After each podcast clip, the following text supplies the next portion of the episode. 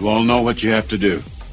Remember, no one, and I mean no one, comes into our house and pushes us around.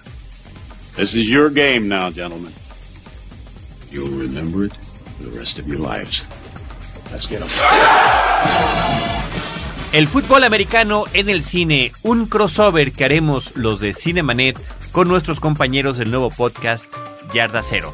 Bienvenidos. El cine se ve, pero también se escucha. Se vive, se percibe, se comparte. Cinemanet comienza. Carlos del Río y Roberto Ortiz en cabina.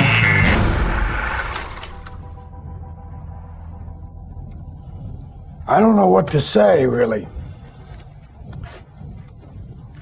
Three minutes to the biggest battle of our professional lives. All comes down to today. Either we heal as a team, or we're going to crumble. Inch by inch, play by play, till we're finished. We're in hell right now, gentlemen. Believe me. And we can stay here, get the shit kicked out of us, or we can fight our way back into the light.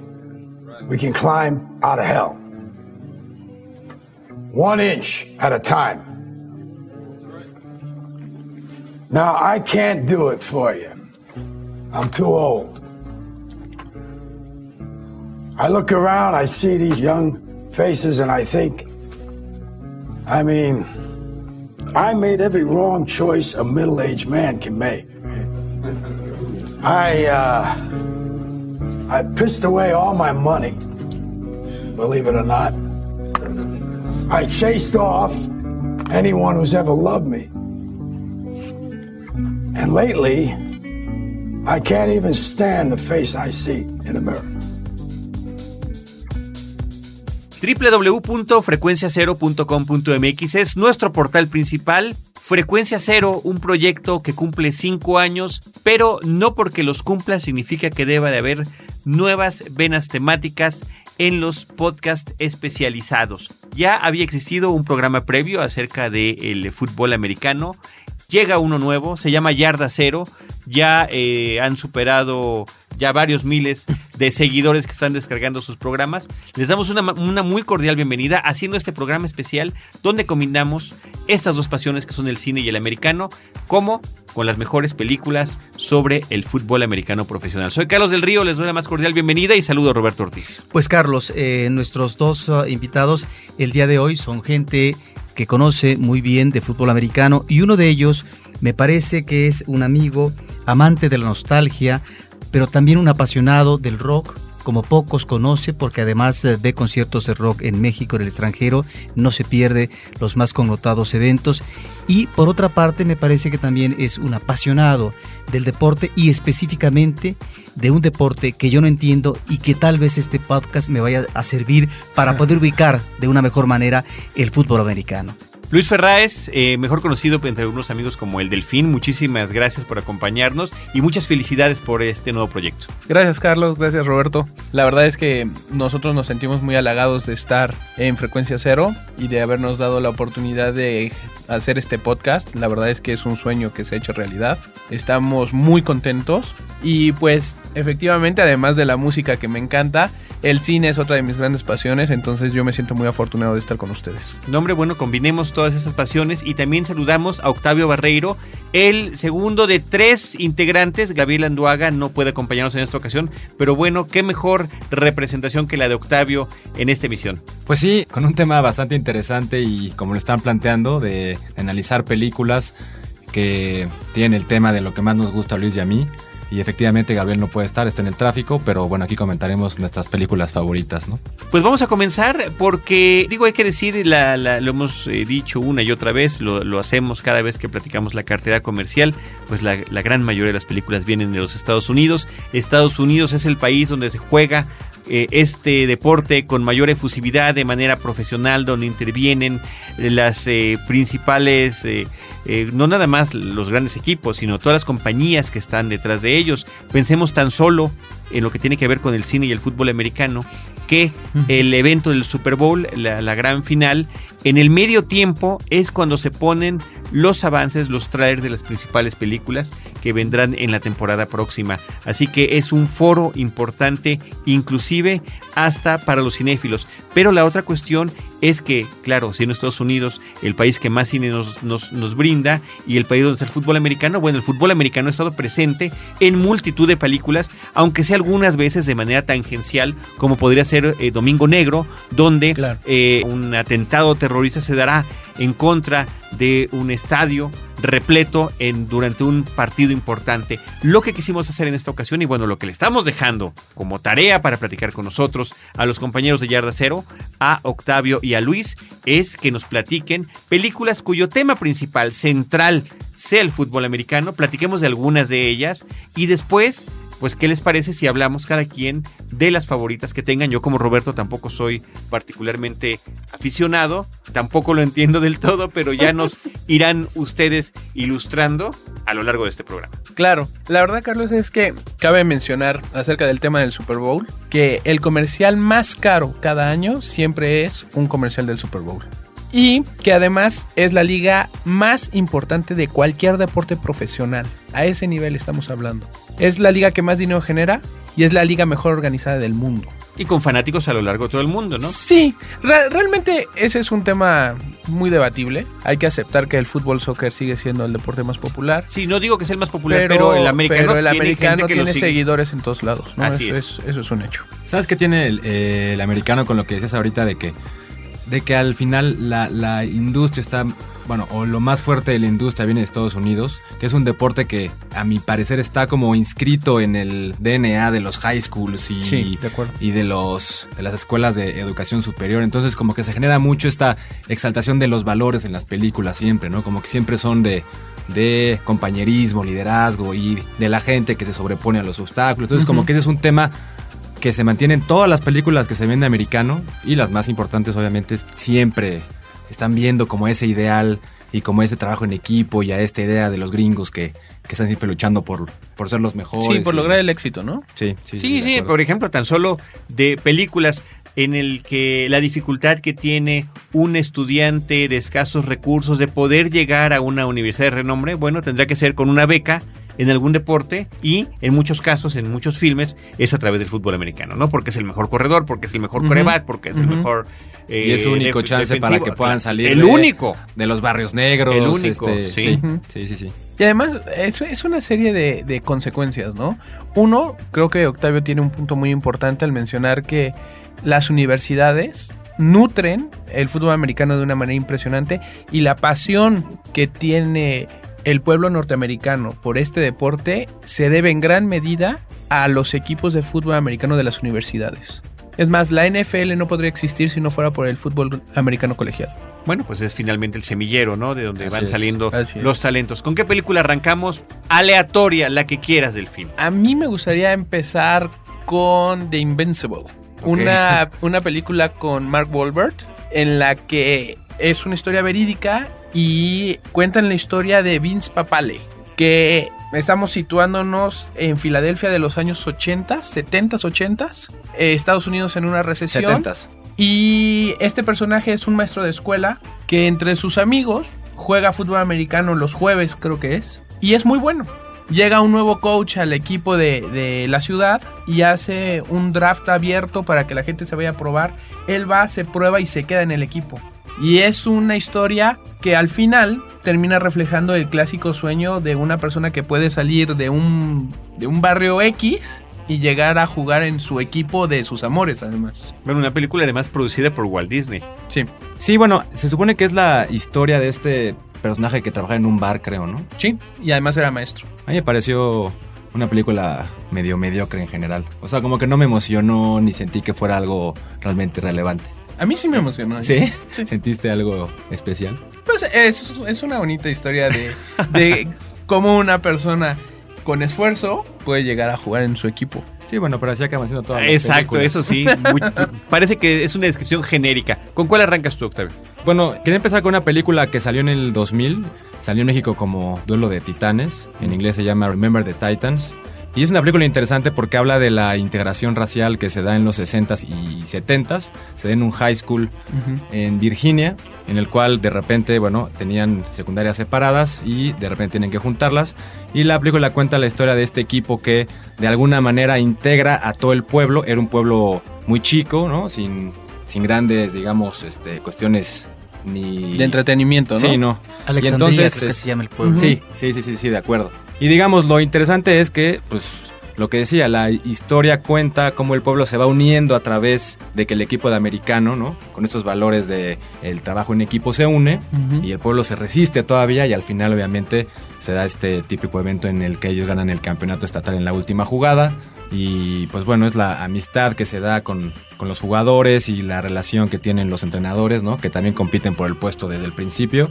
Y, que también es uno blanco y uno negro. Sí, sí, sí, sí, sí. Y que es una película que incluso en esos años lo que decían es que se las estaban poniendo a todos los equipos, por ejemplo, en los high schools y en las escuelas. O sea, como que, como que al final sí se, se convirtió en Estados Unidos en una película muy simbólica, ¿no? Por la, por la historia que habían tenido y se las ponían como La estaban motivación. exhibiendo en, en las estaban exhibiendo a preparatorias. los equipos y era te digo esta parte como de exaltación de estos valores y la cultura cómo se integra etcétera a mí me, me gustó mucho la verdad este También producida por la Walt Disney, Sí. déjame Ah, decirle las- los, los- datos curiosos.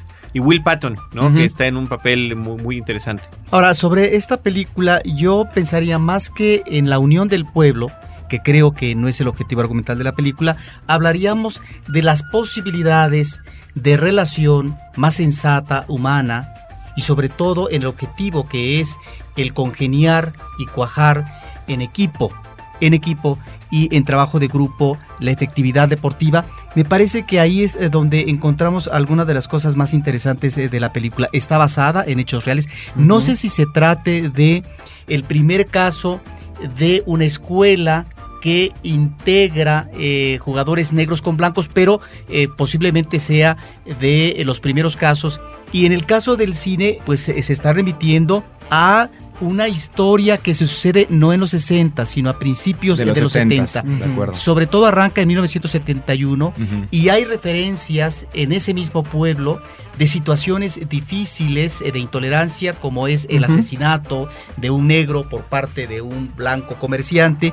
Hay pues una situación candente y de repente llega un entrenador negro que está muy bien interpretado por Denzel Washington que es la cuota que por línea del gobierno le corresponde porque como se establecen nuevas reglas después de la reivindicación de los derechos civiles de los negros en los 60, después Sí, de toda una serie de luchas, entonces aquí está la posibilidad ya institucional de que también los negros vayan ocupando puestos laborales, como en este caso, Sí. del deporte.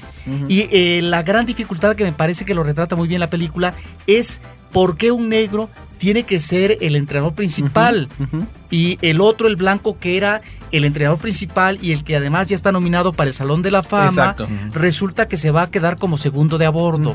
Me parece que ahí hay elementos eh, interesantes en términos de recreación por parte del director que tiene que ver con la música, música muy de esa época, Sí. eh, un Cat Stevens, por ejemplo, Eh, también los Creedence, el hipismo que está tipificado en un chico blanco que de repente rega, Sí, sí. llega, se integra y que además da la nota provocadora en la película que tiene que ver con una posibilidad homoerótica, ¿sí?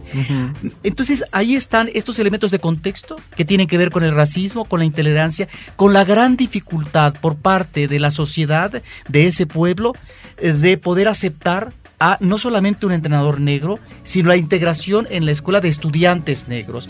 De tal manera que es eh, una película que nos sirve como referente y lo que más me gusta a mí de esta cinta es el personaje. Creo que el personaje está lleno de matices, el de Denzel Washington. Creo que es un personaje no de una sola pieza.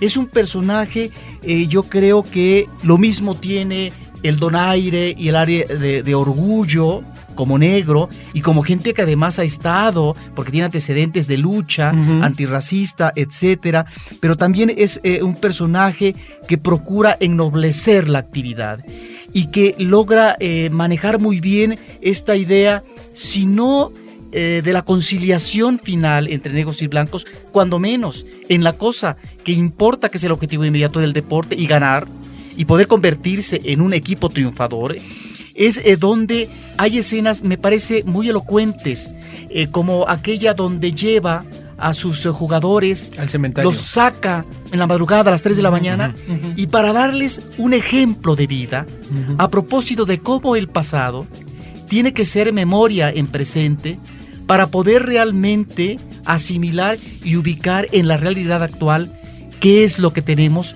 que manejar como paso inmediato entre negros y blancos. Claro. Porque dice, aquí en este cementerio el costo fue muy alto y no se entendieron una serie de cosas. Hablando de la guerra civil. sí, Hablando de la Sí, guerra sí, civil, sí, efectivamente. La De batalla una de batalla de la Gettysburg. guerra civil. Me parece que ahí está una de las escenas claves eh, de la película. Por supuesto, es una cinta que apela al melodrama, a ciertas situaciones, pero a mí lo que me gusta es la forma como va presentando estas vicisitudes de relación en un pueblo, de relación en la escuela, de relación de muchachos con el eh, entrenador, de la relación que parece ser que fue muy difícil y tensa entre los dos entrenadores, que no se podían prácticamente ni Ujú. ver. Y ahora son grandes amigos. Y ahora son grandes amigos porque al final vemos, Carlos, cuál es el destino de cada uno de ellos, que me parece que es muy interesante como ejemplo no solamente de vida, sino de lección deportiva sobre las posibilidades inclusive de uno de los grandes jugadores de ese equipo, ese equipo triunfador, que de repente por un accidente automovilístico queda lisiado,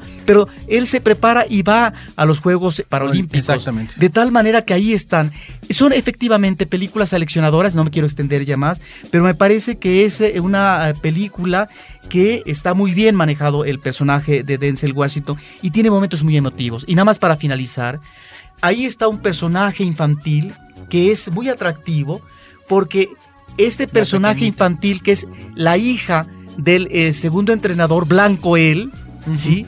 que al principio se resiste y que es más está a punto de traicionar eh, cuestiones eh, básicas del manejo correcto y honesto del deporte e impedir su manipulación con tal de ingresar al salón a la fama.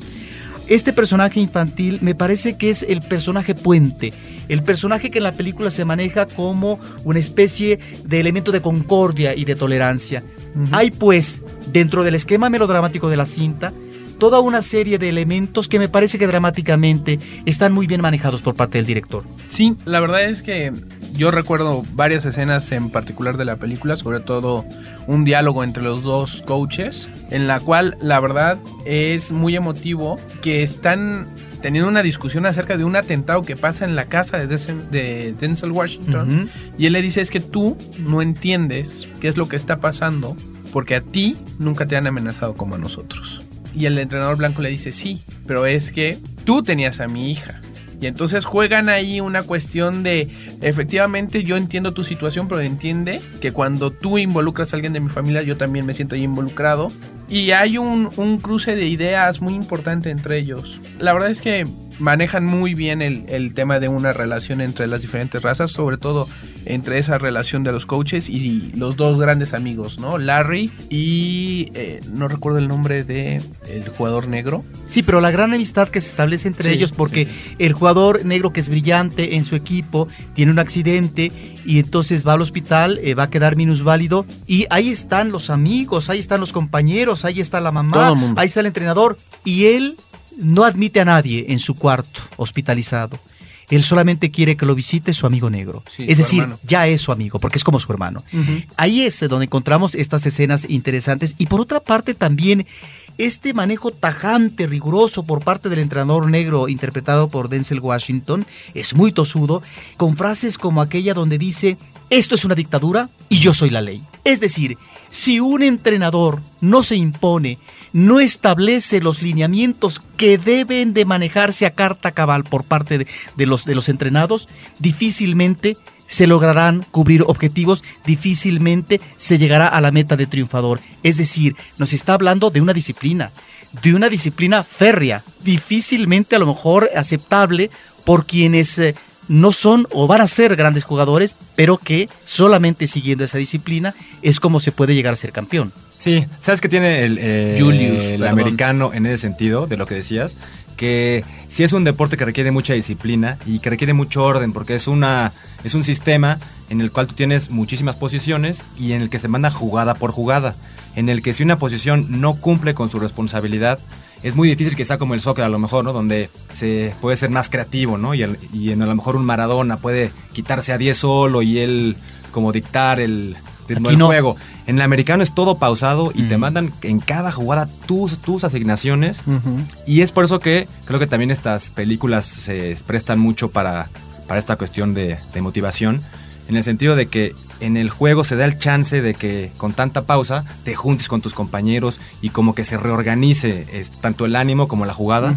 Y eso se presta para que en las películas te pongan escenas desde las más dramáticas hasta las más realistas, pero en los cuales sí, al final todo depende de una jugada, ¿no? Y, como que todos se juntan y como que da chance de esta, de esta motivación en el grupo que en otros deportes más fluidos no se puede, porque pues arranca el partido y más bien te veo cuando acabe, ¿no? Ahora, en términos visuales, es una película que apela, como otras películas deportivas, como Grand Prix en su momento, que fue impresionante, la manera como fragmentaba la pantalla con toda una serie de imágenes. Aquí se llega a manejar hasta tres imágenes de diferentes momentos de un juego. De tal manera que también esta cinta está apostando en términos visuales a ese elemento muy atractivo que años anteriores había dado una película como Grand Prix, que era sobre efectivamente las carreras eh, de vehículos de Fórmula 1, y que no sé si de Fórmula 1, pero que manejaba este atractivo visual con eh, toda una serie de imágenes eh, de lo que era una carrera. Otra de las películas que a mí me parece muy emotiva se llama Brian Song, que es una película que también habla de la mezcla de blancos y negros, porque es la primera vez que un jugador blanco y un jugador negro comparten la habitación en las giras, por ejemplo. En Penn State. Así es. Esta es una película que se hizo en 1971 y habla de la historia de un corredor que se llama Brian Piccolo. Así es. Y su gran compañero es un histórico de la NFL que se llama Gale Sayers, que es uno de los mejores corredores que ha existido en la historia de la NFL. Incluso está en el top 100 de jugadores de la NFL. Bueno, la película es de 1971, película para televisión. Habrá que decir que aquí hay, en esta lista que nos mandaron hay más de una película que originalmente aparece en televisión, pero que dejan huella de tal manera que logran trascender más allá de ese pequeño formato televisivo. El reparto es extraordinario, nada más la presencia de James Caan, a quien tenemos, y vaya, pues imagínate, por esa época andaba siendo el padrino, y. Billy D. Williams, un actor presente a lo largo de muchas décadas en el cine estadounidense, pero bueno, creo que sin lugar a dudas queda para el, para el eh, imaginario colectivo como un personaje de Star Wars, Lando Calrissian, en la segunda y tercera parte, o episodios 5 y 6, si vamos a irnos Sí, con somos ese- puristas. con- sí, con esa, con esa numerología. Siendo esta una película en la cual hay un, un drama impresionante porque Brian Piccolo está enfermo y ellos tienen un pique deportivo y además es un pique deportivo impresionante porque eh, Sayers se lesiona y el que le ayuda a salir de esa lesión es Brian Piccolo. Y le ayuda porque él le dice, yo no quiero ser el corredor titular de este equipo si no es porque soy mejor que tú. Y para que yo pueda ser mejor que tú, Tú tienes tú que estar tienes que estar al 100%. Y ahí eso forja su amistad. Y después Sayers juega durante mucho tiempo dedicándole los partidos a Brian Piccolo, Que muere de cáncer. que muere de cáncer. Al final de la película. Así es. Bueno, al final de la película y de, y de y de su vida realmente. Sí, bueno, ahí, ahí está esta constante que hemos estado encontrando en, en las, en los pocos filmes que llevamos comentados hasta ahorita, ¿no? Se aprovecha el asunto de las historias que realmente están sucediendo, no necesariamente en los campos profesionales, tal vez, tal vez puedan ser en los terrenos pues colegiales, universitarios o de la propia preparatoria para predicarnos estas, estas historias que vienen a ser, como comentábamos hace un rato, lecciones de vida más o menos melodramáticas unas que otras, ¿no? No sé si tienes algo más que comentar, Brian Song. Y, y nos vamos a otra película que nos mandaron en la lista que a mí me llama mucho la atención, Octavio, que es Friday Night Lights.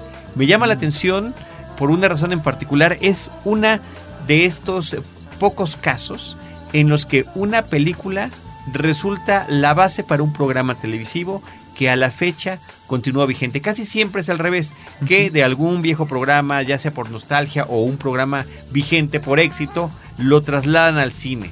Es más raro que de una película se adapte una serie de televisión. Sí, fíjate que esta, esta película incluso empezó como una novela, sin ninguna intención de que, de que llegara al cine. Y este, sale de la historia de un reportero que se va en los 80s o 90s, me parece, a un pequeño pueblo en Texas En que se 80s. llama Odessa.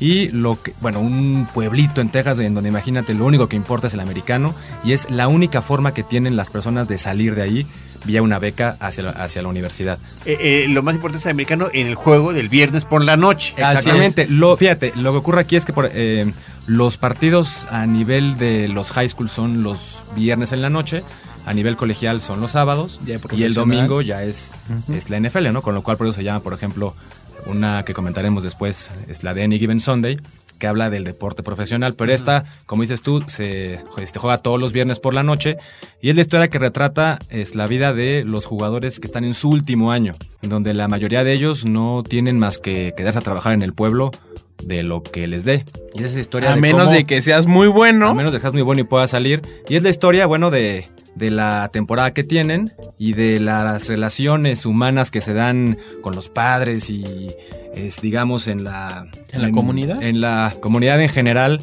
y la importancia que adquiere en un lugar tan pequeño este deporte, ¿no? En donde en realidad por lo que nos muestran sí el pueblo está volcado y la escuela y, y la presión es muy alta para todos ellos. Y, sí, y hay una, una serie de temas que es- son importantes de tocar. Habla de jugadores que juegan lesionados con tal de poder llamar la atención de un scout o de un buscador de talentos para que puedan ir a una universidad. Hablan de la fragilidad del coach, de dejarlo jugar sabiendo que no debería de jugar.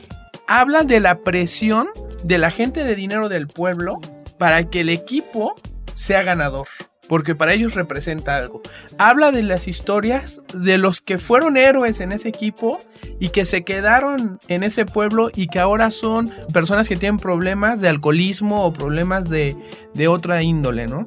Entonces toca todos los puntos que pueden suceder en una comunidad vistos al foco de, de un equipo de fútbol americano, ¿no? Friday Night Lights es una película del 2004, la serie inició en el 2006 y como mencionaba yo, continúa vigente a la Sigue fecha. todavía. ¿La ven? No, nunca la he visto. Yo la sí. verdad. Yo sí. Es una serie interesante. Sigue el- la misma dinámica, pero obviamente meten más historias. Sí, ya lo, les lo y hay hicieron como pues, telenovela. Exacto, digamos, ¿no? sí. Hay relaciones familiares. y sí. La esposa que también es maestra en la escuela y que ella ve el lado psicológico de los chavitos que también están jugando americano. Los chavitos que jugando americano y tienen talento prefieren irse a tomar unas copas o irse con la amiguita. Es, es una novela, es una novela. Un drama ahí televisivo ya. Así es. ¿Con cuál los podemos seguir?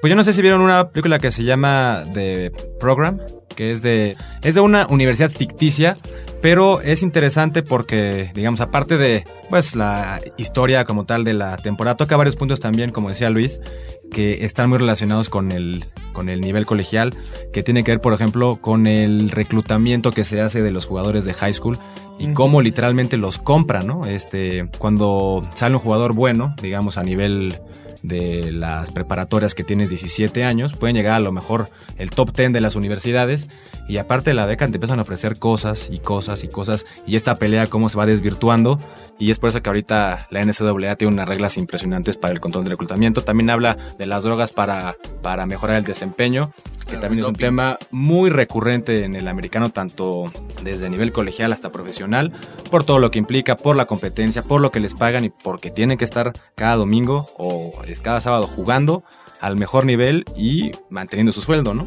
También toca temas de alcoholismo y de la presión que meten las universidades para jugar estos partidos que a lo mejor ustedes se ubican siempre a final del año y cuando arranque el nuevo, los famosos bowls que se juegan siempre, el, el, el tazón Los de las tazones. rosas y el sugar bowl, etcétera. Lo que le paga la NCAA a cada universidad por jugar un partido de esos son arriba de 10 millones de dólares. Entonces, la presión que adquiere para una universidad de estar con un buen equipo, de tenerlos todos bien, de reclutar y de ganar esos juegos, pues altísima, ¿no? Porque esos deportes finalmente mantienen al 85% del resto de los deportes en Estados Unidos. Es, es que ese es un punto importante que estás diciendo, Octavio. Voy a tomar un ejemplo. La Universidad de Miami. La Universidad de Miami tiene un equipo que se llaman los Huracanes de Miami. Este equipo, o de este equipo dependen estudios médicos, porque el dinero sale de lo que genera el equipo de fútbol americano. O sea, la relevancia del dinero que ingresa a las universidades por el concepto del fútbol americano es mucho más importante que nada más el juego en sí. Pero también eso provoca que tengan vicios. Porque con tal de tener al mejor jugador, con tal de tener el mejor plan, con tal de tener el mejor resultado, la verdad es que han llegado a ser capaces de hacer cosas la Poco verdad, éticas. Poco éticas, sí. De acuerdo. Juego peligroso me parece que es como se llama, al menos en su versión en DVD, esta película. James Caan es el James protagonista. Caan es el head coach una vez más. Halle Berry, sí, eh, no. muy jovencita, Muy yo creo que jovencita. previa a sus, a sus grandes papeles de la fama, este, aparece también en esta película. Sí, no, y digamos, de lo interesante de esta película es las escenas que tienen cuando están entrenando con música de Guns N' Roses, con la de Welcome to the Jungle. Entonces, imagínate los golpes, cómo se dan y toda esa escena, digamos, para los que nos gusta el deporte, pues sí, vaya, te prende, te, Te prende, exalta, claro, claro. ¿no? Bueno, ¿qué tal si nos saltamos a Jerry Maguire, por ejemplo? ¿no? Una Ah. película que creo que la, la mayoría de nosotros hemos visto. Una cinta que se llevó eh, el Oscar a Mejor Actor de Reparto, me parece que un Sí, poco Cuba Gooding. Sí, Cuba sí, Gooding. Jr. Eh, creo que desde entonces no ha hecho nada. Es una de esas famosas maldiciones para quienes... Show me the money. Show me the money, la famosa escena de Con Show me the money, muéstrame el dinero. Y bueno, básicamente se centra, es un, al final del, del camino es una comedia romántica, ¿no? Sí, Sobre un, un agente de, de figuras deportivas. que ese es otro lado del fútbol americano que también es muy interesante y es todo lo que hay atrás de un jugador de fútbol americano, el marketing y el nivel de dinero y por lo tanto de responsabilidades que puede adquirir un jugador de fútbol americano, al nivel de necesitar un agente. Yo necesito un agente para que vaya y hable con los equipos y me venda. Este Jerry Maguire trabaja en la agencia o en la, o en la oficina de agentes más importantes de Estados Unidos y un día decide que tiene que escribir un decálogo de qué es ser un buen agente. Y un buen agente es la persona que se preocupa por su cliente. Cuestión que pierden la mayoría de los agentes en, en buscar el dinero, ¿no? Y lo corren. Y lo corren y a raíz de eso se vuelve el mejor agente porque le muestra atención a su cliente, que es... Bueno, a su único cliente. ¿no? Exactamente.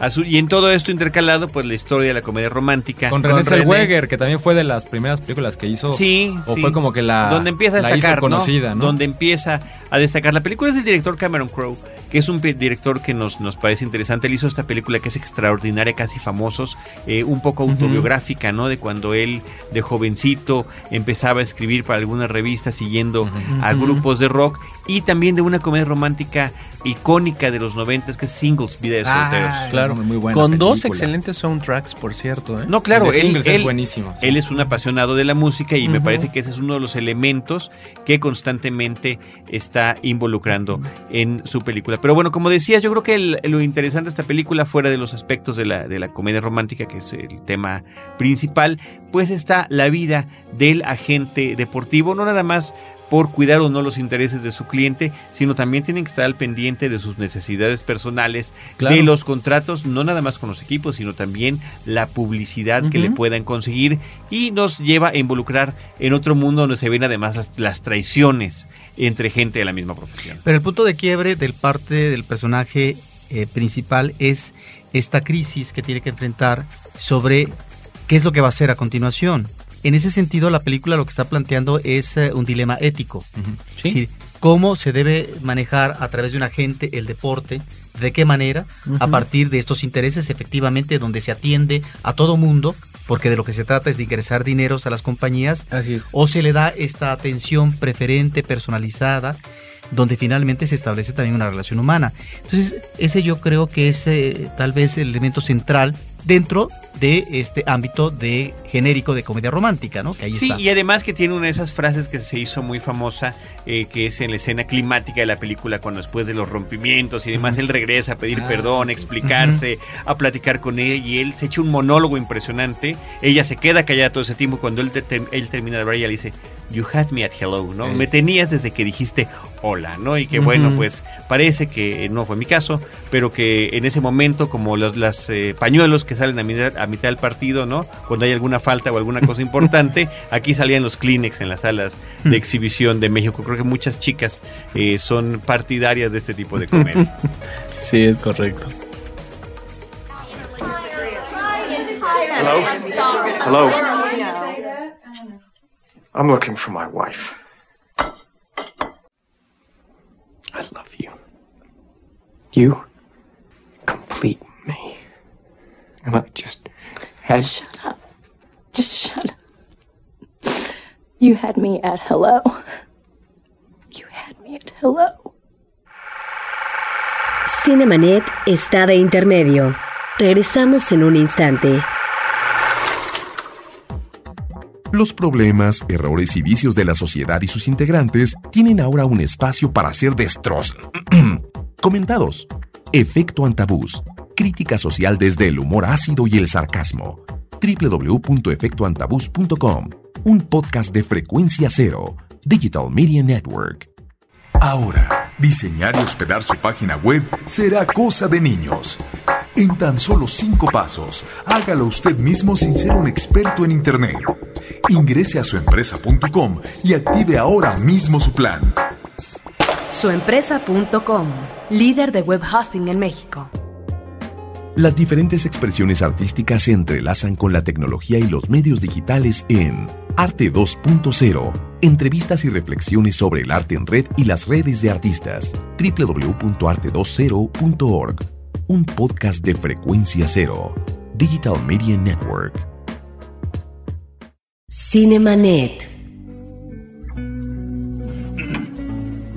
You know, when you get old in life, things get taken from you. I mean, that's that's that's part of life. But you only learn that when you start losing stuff. You find out life's this game of inches. So is football. Because in either game, life or football, the margin for error is so small. I mean, one half a step too late or too early, and you don't quite make it. One half second too slow, too fast, you don't quite catch it. The inches we need are everywhere around us. Hell yeah. They're in every break of the game, every minute, every second. On this team, we fight for that inch. On this team, we tear ourselves and everyone else around us to pieces for that inch. We claw with our fingernails for that inch. Because we know when we add up all those inches, that's gonna make the fucking difference between winning and losing. Between living and dying. I'll tell you this, in any fight, it's the guy who's willing to die who's gonna win that inch. And I know if I'm gonna have any life anymore, it's because I'm still willing to fight and die for that inch. ¿Con cuál nos vamos, Delfín? Con The Express, otra historia verídica y otro drama, situado por ahí de los 60, si estoy en lo correcto, con un joven que sale de una eh, de un high school que tiene todos los récords y que su máxima figura es Jim Brown. Jim Brown, que acaba de ser nombrado el segundo jugador más importante en la historia de la NFL o el segundo mejor jugador en la historia de la NFL. Y el mismo Jim Brown va a la escuela de este niño a reclutarlo para llevarlo a su universidad. El joven decide ir a esa universidad, que es Syracuse, exacto, y Es rompe, es negro, rompe todos los récords. Es una cosa impresionante. Y además vuelven a tocar el tema de las razas.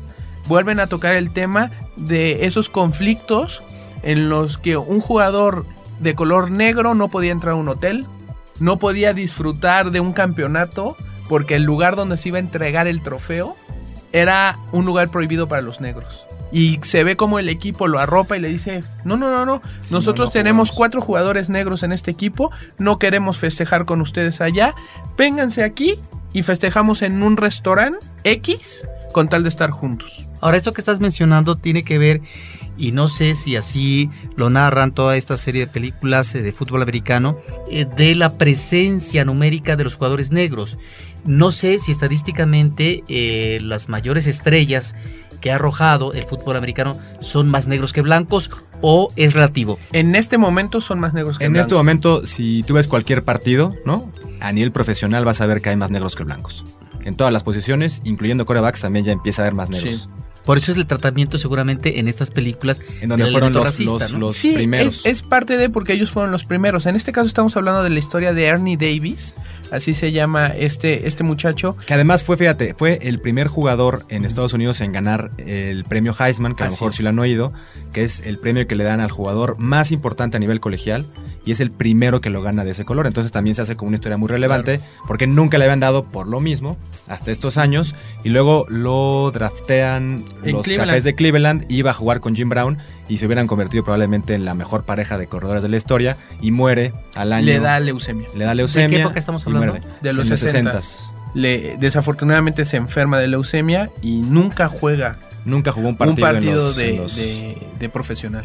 También. Y otro de los detalles es que también él fue el primer jugador de fútbol americano negro que se lo presentan a un presidente de los Estados Unidos. Ah, sí, mira, Eh, sí, no lo a, sabía. a John F. Kennedy. Mira, pues el fútbol americano está lleno de estadísticas y estaría raro que nuestros eh, compañeros no mencionaran alguno de estos datos a lo largo de un episodio como este. Yo el dato curioso que quisiera dar, esta película es, es un filme del 2008, es que en ella aparece como uno de los personajes principales Dennis Quaid, Así es. un actor que, eh, bueno, ha salido en multitud de películas, pero de alguna manera ha estado recurrente en los temas del fútbol americano. Siempre, ¿eh? The Express es una de Ujú. ellas. El otro sería Un Domingo Cualquiera. Ya hablaremos un poco más adelante de esta película. Y en la otra película importante, creo que habría que mencionar de él como jugador de fútbol americano, se llama Everybody's All American, una película del 88 del director Taylor Hafford, que habla de la crisis eh, que está viviendo un hombre que fue la gran estrellita del fútbol americano de su universidad y que tuvo a la novia que era, ya sabes, la pareja del año porque era la más reyes del guapa, prom y todo ese esto. tipo de cosas, pero que ya en la realidad, en la vida, están luchando ante las dificultades de la economía, de la relación de pareja, de las relaciones interpersonales y demás. Eh, cómo aquel sueño de juventud se torna en una realidad agria un tiempo después y me parece que es una de esas películas que recapitula sobre los diferentes momentos de la vida y eh, los pone en su justa dimensión. Everybody's All American como simple referencia platicando de lo que nos decía el delfín acerca de The Express y las conexiones que hay a través del actor Dennis Quaid. Sí, desafortunadamente The Express nunca se presentó en México. ¿eh? En cines en México nunca llegó. Eh, la pueden encontrar en Blu-ray y en DVD. Y es una película que vale la pena ver porque las actuaciones son buenas. Es un drama, eso sí. Pero, pero es una buena película.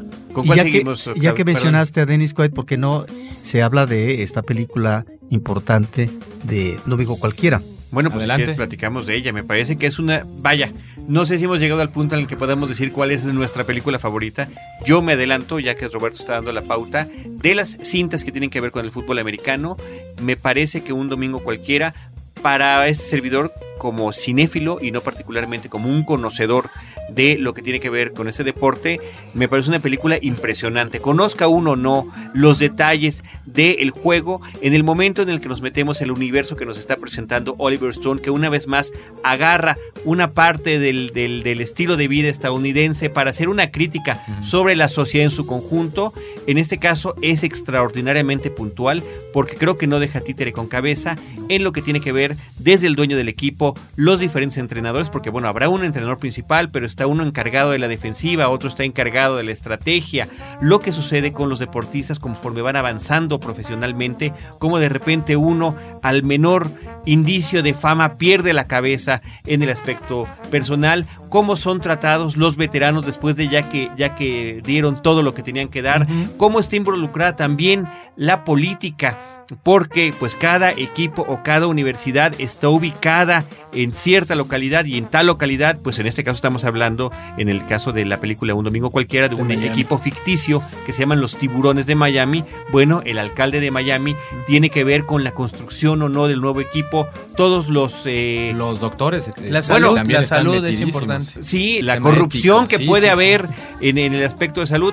Me parece que es una película, la última gran película, diría yo, Roberto, de Oliver Stone, después de que nos trajo películas muy importantes desde el inicio de su trayectoria y que de repente parece que perdió piso y no termina de, de aterrizar. Me parece que esta podría ser su última gran película, de las que haya valido la pena, porque además recurre a este tipo de edición muy sofisticada en la que eh, no nada más está conectando los pasajes de lo que está sucediendo en ese momento, sino de que de repente hay una serie de flashbacks, hay imágenes que pueden ser en blanco y negro, hay eh, de repente nos podemos ir a negros. Es, es una cosa, un manejo impresionante que tiene a lo largo de toda la película y que es verdaderamente emocionante. Me llama la atención que ya me platicarán ustedes las razones que hay detrás de esto, no se hayan utilizado verdaderos nombres de equipos de fútbol. Ya hemos estado hablando de toda una serie de películas que están basadas en hechos de la vida real y nos dicen los nombres y apellidos de las personas, los equipos, las universidades. Aquí no se puede mencionar la NFL, se crea una liga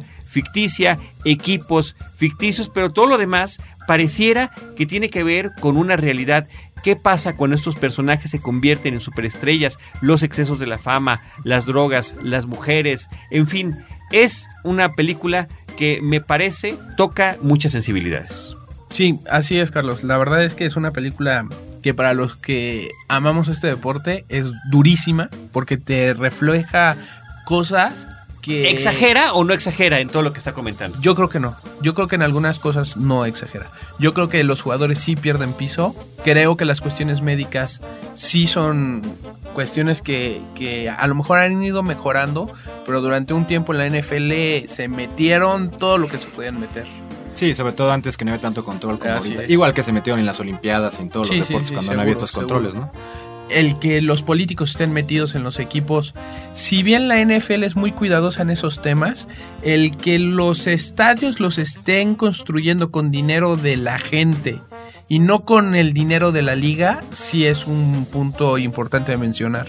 Y precisamente por esa clase de detalles es que la NFL no permitió que ni se escuchara que es NFL, ni el logo, ni los equipos, ni los jugadores, ni nada. Y al final no fue necesario, No, porque nos no. queda absolutamente claro. No y falta. está, me parece, y ahorita ah, platicamos, Roberto, desde tu perspectiva, la película está hecha con unos altísimos niveles de producción en lo que tiene que ver con la fotografía, con la edición, emplazamientos de cámara, con la concepción visual que tiene la película. De repente estamos en el detalle más aterrador que puede ser un jugador aterrado porque está por primera vez en un partido importante y vomita.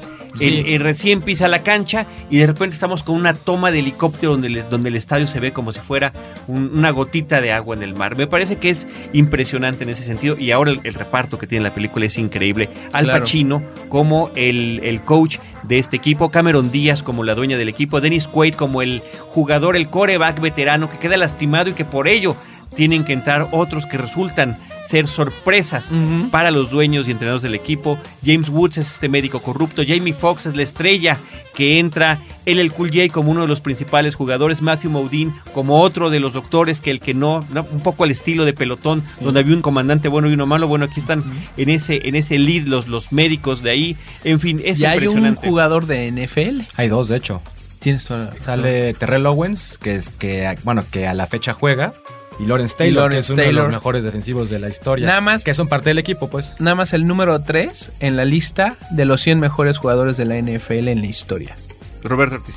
A mí no me parece una gran película, me parece que es eh, una película tramposa, es una película que si bien es cierto tiene toda esta parafernalia visual, que es el elemento seductor, indudablemente, ahí está la mano de Stone, de Oliver Stone, sin embargo, creo que la película no funciona del todo. ¿A qué me refiero? Su exceso melodramático impide que se le confiera densidad a algunos de los personajes que son personajes nodales.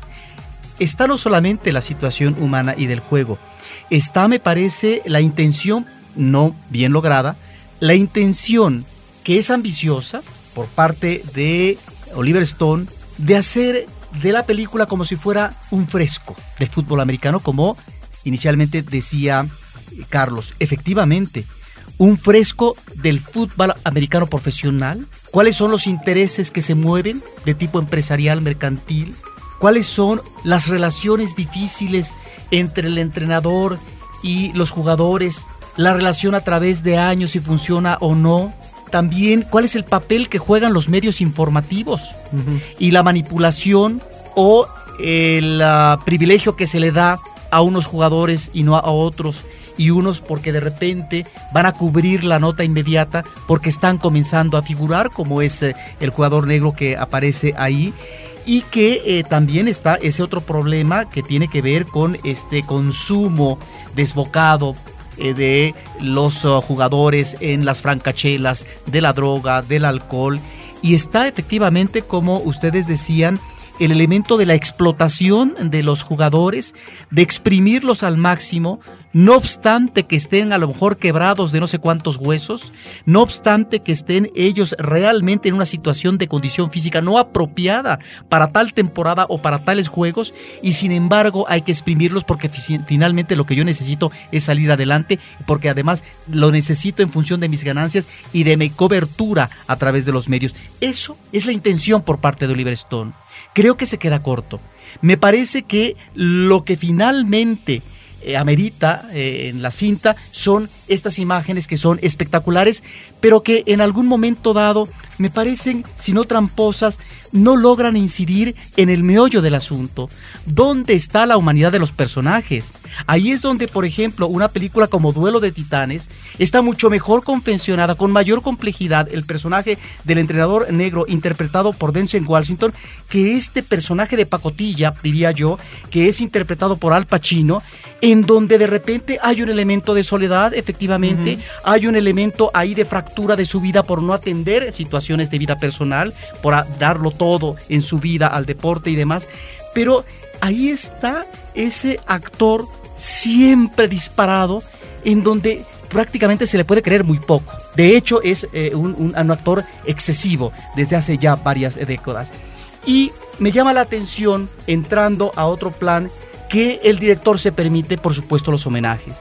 Y en los homenajes, no siempre tan bien logrados, diría yo, está, por ejemplo, una consideración a un Charlton Heston que va a ser un prototipo de héroe en eh, el cine genérico, el cine de aventuras, el cine histórico, bíblico, el cine eh, de ciencia ficción.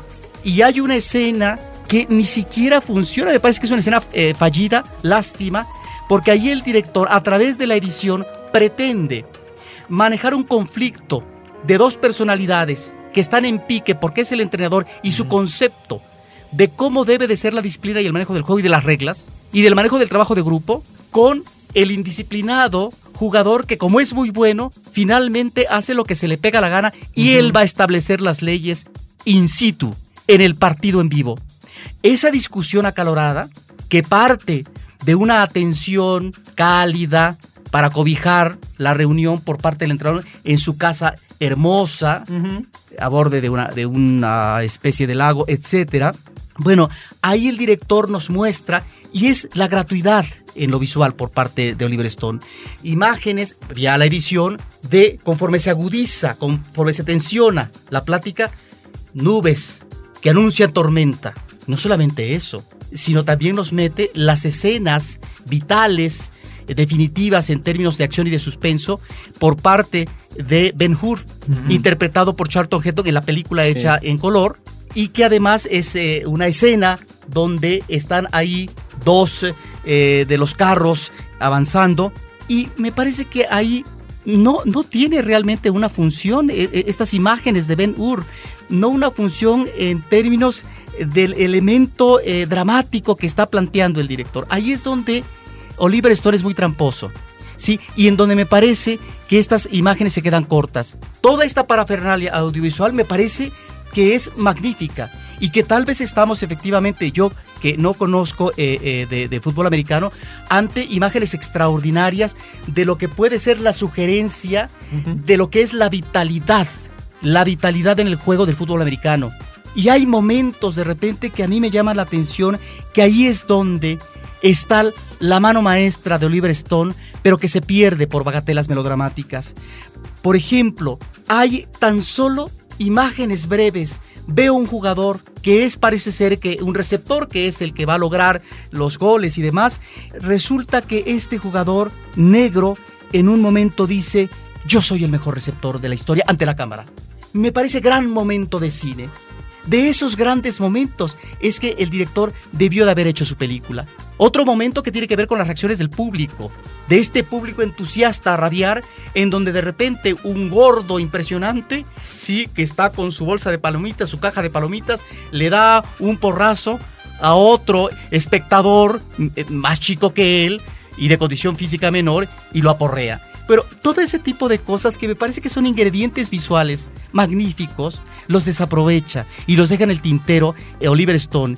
Y que ahí esa mirada de repente como si fuera de documental, me parece que es lo que nos da, si no la fuerza, eh, los elementos de mayor atracción eh, de, la cinta. No así estos personajes eh, que son muy esquemáticos. El personaje de Cameron Díaz, que tiene que ver con los intereses en Puna, y entonces al final, claro, hay una salida que es muy conveniente porque hay manera de conciliar. En fin, ese tipo de cosas me parece que con tal de atender la historia melodramática, el director dejó de lado lo que pudo haber sido, no sé si la gran película del cine de fútbol americano. Y nada más para finalizar, a propósito de los homena- homenajes, también nos pone en acción a una de estas actrices que en un cierto momento llegó a ser como presencia sofisticada, erótica, hasta lo que podía permitir el erotismo del cine comercial hollywoodense, que es Anne Margaret, que es la madre de la chica que, que- que maneja eh, Cameron Díaz, eh, el equipo de,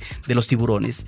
Ahí están, pues, me parece, eh, algunas de las cosas de la película que yo podría decir. Está la historia de la subida y de la caída del jugador, ¿sí? Y está también esto que a mí ya no me gustó tanto como espectador, el último juego, lo que, bueno, ya desde inicios del lenguaje fílmico con David Griffith, lo que se conocía como el salvamento de último minuto, es decir, vamos a meter la anotación final y miren qué bien nos sale, ¿no? Eso me parece que queda muy forzado y yo solamente terminaría agradeciendo esos extraordinarios créditos por parte de Oliver Stone, créditos finales, en donde, y ahí sí les preguntaría a ustedes que son expertos en esto, donde vemos toda una serie de fotos que me da la impresión que tienen que ver con jugadores y equipos, no sé si de Miami, de antaño, porque son diferentes épocas que vemos no solamente en fotografía, sino también en imágenes animadas, seguramente de archivo, donde vemos toma aérea de el estadio de, de- de fútbol y al mismo tiempo vemos eh, el estacionamiento y eh, el público que va a ingresar. Esas imágenes como remate final me parecen muy padres que las maneje porque Oliver Stone está tratando efectivamente de culminar homenajeando al fútbol americano a partir de estas imágenes de archivo. Yo creo que al final lo que intenta reflejar es cuánto disfruta la gente de ir a un estadio de fútbol americano. Porque en Estados Unidos no es como en México cuando uno va a ver el fútbol. Uno va al estadio, ve el partido, termina el partido y se va. En Estados Unidos así no es. En Estados Unidos hay una tradición de llegar al estadio y al estacionamiento muchas horas antes. A veces más de seis. Y lo que hace la gente es lleva sus asadores, cocinan ahí, toman ahí, platican, conviven. Y ya que va a empezar el partido, guardan todo, entran al estadio y muchas veces saliendo del partido, si gana su equipo, también suelen quedarse otro buen tiempo ahí disfrutando del triunfo. Y al fin y al cabo las escenas del final de la película son un poco eso, o sea, reflejar lo que normalmente hace la gente cuando va al estadio. Digamos, yo nada más que así les, les preguntaría a ustedes, como críticos de cine y que se dedican a esto, ¿qué les parece el último speech que se avienta el coach, que es Al Pacino? Que al menos para los que nos gusta el americano es un speech así, digamos, maravilloso. Vaya, Claro. este. Yo tengo en mi iPod, por ejemplo, ¿no? Y este, como todavía veo a mis cuates del americano, porque yo jugué muchos años, como que lo ponemos ahí en las fiestas y ah, sí, como no. Y a lo mejor este, para alguien que no le pareció como muy soso, aburrido. Pero- Para pero mí es una... Cuando habla qué dice el ¿Qué dice? Sí. Es, es el speech que se avienta justo antes del último partido, al que le llamaste como el salvamento de la película, que empieza a hablar del deporte del americano comparado con la vida, cómo es que se juega jugada por jugada, pulgada por pulgada. Que hay que pelear yarda por yarda, pulgada por pulgada. Pulgada Y- por pulgada, sí, efectivamente. Y finalmente hila toda esta parte de las.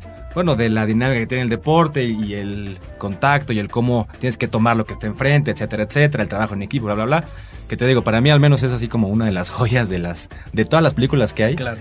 Pero a lo mejor para el que no dice, puta, este speech no está tan, tan No, interesante, no sé. Me parece que es un eh, discurso que habla de las formas como un entrenador incentiva a sus muchachos.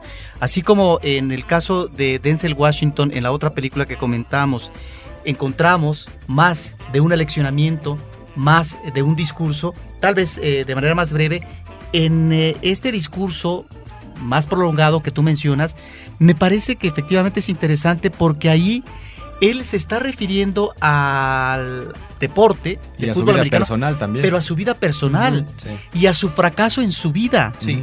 Y en donde él por primera vez públicamente, en este caso con sus muchachos, con sus jugadores, él reconoce los fracasos. Es una confesión. Y esa confesión no se la va a dar ni su amante de turno, ni su amigo fraterno, sino, sí, porque hay un amante de turno en donde de repente él cree que podría haber algo más Ujú. y le dice quisiera que nuestra relación no fuera comercial, que yo no te pagara. claro. Y la chica está, por supuesto, en el acostón como, Por como- dinero. como un acuerdo comercial. Entonces, cuando él está con su equipo, ¿sí? En ese tiempo final, en donde además van perdiendo, pero todavía se puede ganar, él hace una confesión y me parece que en ese sentido es un momento elocuente, hermoso de, de la cinta, porque el personaje se reconoce como es, se acepta como es y finalmente dice por dónde, de qué manera está la pauta. Es decir, no puede uno hacer grandes pasos, sino que se tiene que ir poco. por grados, Sí, sí, por, sí. ¿no? Paso a paso. Y en ese sentido me parece que sí, por supuesto, es una imagen para la gente, además que sabe del fútbol, pero específicamente del fútbol americano, pues es muy elocuente. Sí.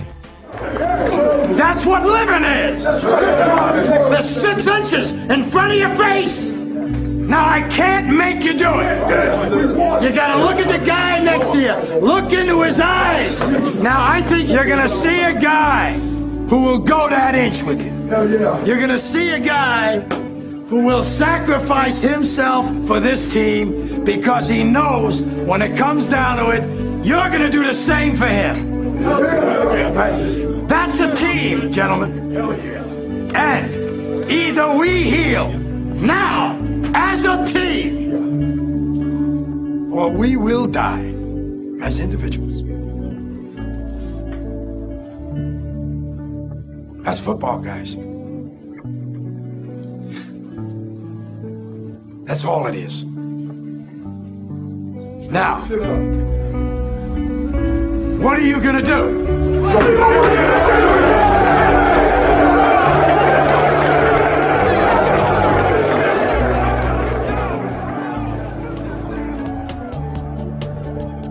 Y eh, yo nada más para rematar lo que tiene que ver con un domingo cualquiera, Any Given Sunday, pues el propio papel de Oliver Stone dentro de la película, no nada más Es como cierto. el narrador Sí, sí, de la sí. película, sino también como uno de los comentaristas del deporte, donde eh, creo que se está manifestando el propio amor que le tiene eh, a, este, a, esta actividad, Sí. pero al mismo tiempo no deja de poner ese ojo crítico y contradictorio a la vez que lo ha caracterizado a lo largo de su obra. Delfín y Octavio, ya llevamos mucho rato aquí, estamos superando la hora, nos dice el equipo de producción. Wow.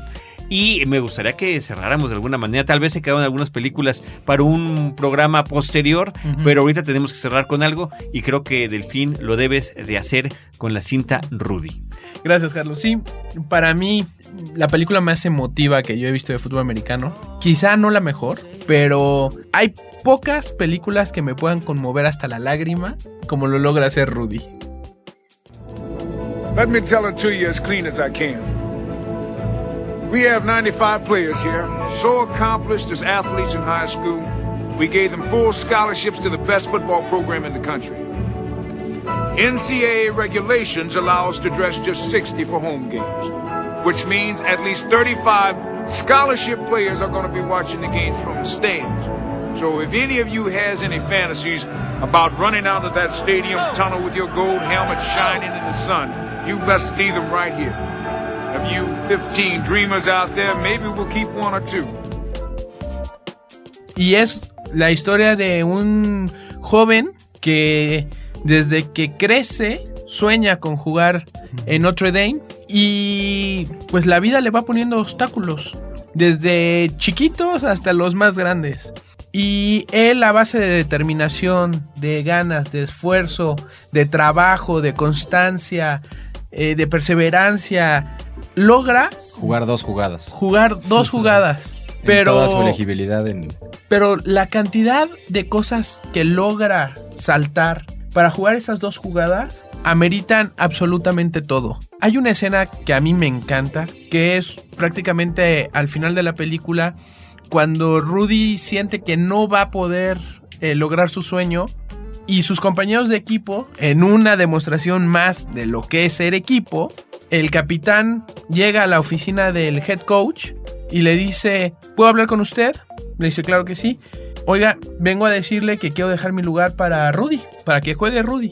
Y el entrenador le dice... Hasta se te quiebra la voz del Sí, fin, qué barbaridad. Y el entrenador le dice, bueno, ¿estás loco? Tenemos un juego muy importante, tú eres el capitán, actúa como tal. Y él le contesta, eso estoy haciendo. Y le pone el jersey sobre la mesa, sobre el escritorio, y le dice, es por Rudy. Y atrás de él, el resto del equipo con su jersey para dejárselo al entrenador diciéndole que juegue Rudy. Y ese es el motivo por el cual el entrenador lo deja equiparse ese último día, el cual Rudy le habla a su familia y amigos y les dice que por favor vayan al estadio, que lo vean, prácticamente en señal de, por favor créanme que a pesar de ser pequeño, a pesar de no tener el físico del resto de mis compañeros, soy integrante de Notre Dame y juego con esta universidad. Es increíble. This is the most beautiful sight these eyes have ever seen. Rudy!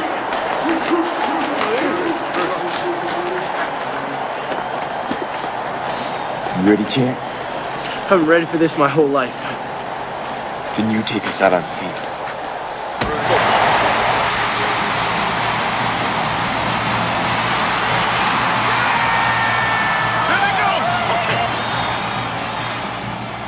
Sí, aquí yo solo eh, mencionaría que la película habla del amor que se tiene y que ya hemos comentado al fútbol y, y a las universidades en ese rol.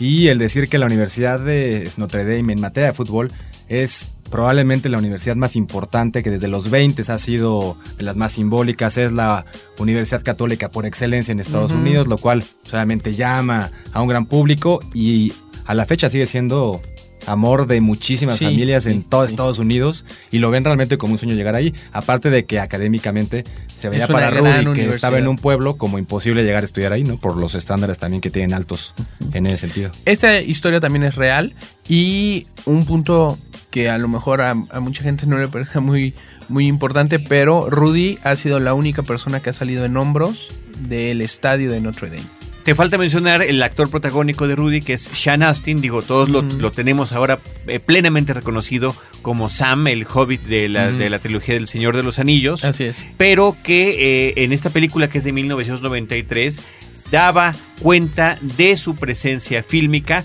Sí, a pesar de que era bajito, un poquito regordete, la perseverancia. Y mira, suena como un tema muy trillado, pero creo que está muy bien manejado en la película de Rudy y que efectivamente es uno de esos filmes que, digo, si de repente podemos distinguir entre películas que les gusten a los hombres y a las mujeres, hace rato como hablábamos de las comedias románticas, tal vez en el caso de un drama deportivo y de una historia de interés como la de Rudy, este efectivamente puede apelar al sentimiento masculino.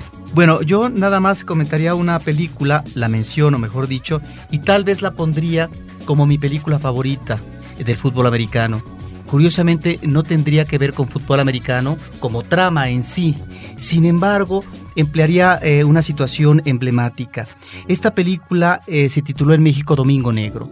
Me parece que es una película extraordinaria, es un thriller policíaco, es una película que tiene que ver con eh, su argumento, con un atentado, un pretendido atentado terrorista que viene de fuera. Es un atentado, creo que, no sé si de los árabes, pero que viene este atentado a un estadio donde se está jugando fútbol americano.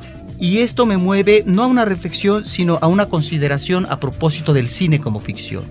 El cine como ficción genérico también está apuntalando situaciones de conflicto político. Y si nosotros observamos que el atentado del 11 de septiembre a las Torres Gemelas, a las Torres Gemelas neoyorquinas, es al corazón, al emblema del capitalismo estadounidense, resulta que en esta película el atentado terrorista se va a dar en un estadio lleno de gente, en un partido importantísimo. En un Super Bowl, creo, ¿no? En un, Incluso. Sí, eso en un Super Bowl. y entonces estaríamos hablando de una herida que se da desde el exterior al corazón deportivo de los estadounidenses. Entonces ahí me llama la atención cómo la ficción finalmente está planteando situaciones que después la realidad histórica nos daría como ciertas, ¿no? En este caso es el deporte del fútbol americano también. Y el manejo que hace del suspenso y de la banda sonora me parece que nos arroja una extraordinaria película. Bueno, pues yo quisiera eh, reiterar el agradecimiento a Luis Ferráez y a Octavio Barreiro por acompañarnos del el podcast nuevo de Frecuencia Cero, Yarda Cero, yardacero.mx es el portal. También tienen Twitter, tienen Facebook, Delfín, si los quieres mencionar. Sí, el Twitter es arroba yardacero y el Facebook yardacero, ¿no? Facebook.com, diagonal yarda cero. Así es. Pues muchas gracias, no sé si tengan algún comentario final. Yo simplemente agradecerles. La verdad es que me encanta el cine y compartir la cabina con ustedes me parece excelente. Muchas gracias. Y ojalá no sea la única vez que estemos juntos. Pues creo que quedaron varias películas en la lista. Tal vez si hay gente, el público que le gustan películas del fútbol americano, nos mencione algunas. Eh, lo pueden hacer a través del Twitter de, de Cinemanet o lo del. Facebook o el de ustedes. Claro. Como sea, cualquiera que sea el medio, el chiste es que los podamos comentar. Y bueno, reiterar que ellos están semana con semana, por lo pronto, mientras están los juegos del americano, publicando dos veces a la semana, publicando dos veces a la semana resultados y pronósticos. Hacemos un análisis de cada una de las jornadas y después hacemos otro podcast con las predicciones de la siguiente jornada. Y a mí me gustaría, a lo mejor más adelante, de, de ser posible, por ejemplo, platicar películas de béisbol, que también hay muchísimas y que son muy buenas. Que ese Bueno, ese también es podría otro ser tema más otro interesante tema. y un tema que apasiona más a Roberto, más el béisbol que el americano. sí, no, pero mientras tanto yo sí quiero felicitarlos por este esfuerzo que están realizando. Me parece que eh, seguramente van a tener muchos fans, ya los están teniendo. Y este esfuerzo que me parece que solamente puede ser propio de una gente como Luis y como Octavio, que supongo son hiperactivos para manejar dos programas a la semana y estar efectivamente en el momento que se debe de estar para dar la información deportiva, porque así tiene que ser un medio de información, pero aquí hay que agregar, es también un medio de análisis. Muchas felicidades y seguramente este podcast pues va a salir airoso en adelante. Gracias Roberto. No, pues la verdad es que estuvo muy interesante. Les agradezco haber estado escuchando también sus opiniones, ¿no? Como analistas a lo mejor más críticos de estas películas que yo me encantan siempre, ¿no? Como vengan. Desde la peor hasta la mejor, pero bueno, muchas gracias. Muy bien, Octavio. Gracias, Luis. Gracias a nuestro equipo de producción, Abel Cobos en la producción en cabina, Paulina Villavicencio en la producción y en los micrófonos Roberto Ortiz y un servidor Carlos del Río. Los esperamos en el próximo episodio con cine, cine y más cine. Hey, hey, hey, hey. What you doing here? Don't you have practice? Not anymore, I quit. Oh. Well, since when are you the quitting kind? I don't know, I just don't see the point anymore. So you didn't make the dress list. There are greater tragedies in the world. I wanted to run out of that tunnel for my dad. To prove to everyone that I worked. what? That I was somebody. Oh, you are so full of crap. You're five feet nothing, a hundred and nothing, and you got hardly a speck of athletic ability. And you hung in with the best college football team in the land for two years. And you're also going to walk out of here with a degree from the University of Notre Dame. In this lifetime, you don't have to prove nothing to nobody except yourself. And after what you've gone through, if you haven't done that by now, it ain't gonna never happen. Now go on back. Sorry I never got you to see your first game in here. Hell, I've seen too many games in this stadium. I thought you said you never saw a I've game. never seen a game from the stands. You were a player? I rode the bench for two years. Thought I wasn't being played because of my color. I got filled up with a lot of attitude. So I quit. Still not a week goes by, I don't regret it. And I guarantee a week won't go by in your life you won't regret walking out, letting them get the best of you. You hear me clear enough?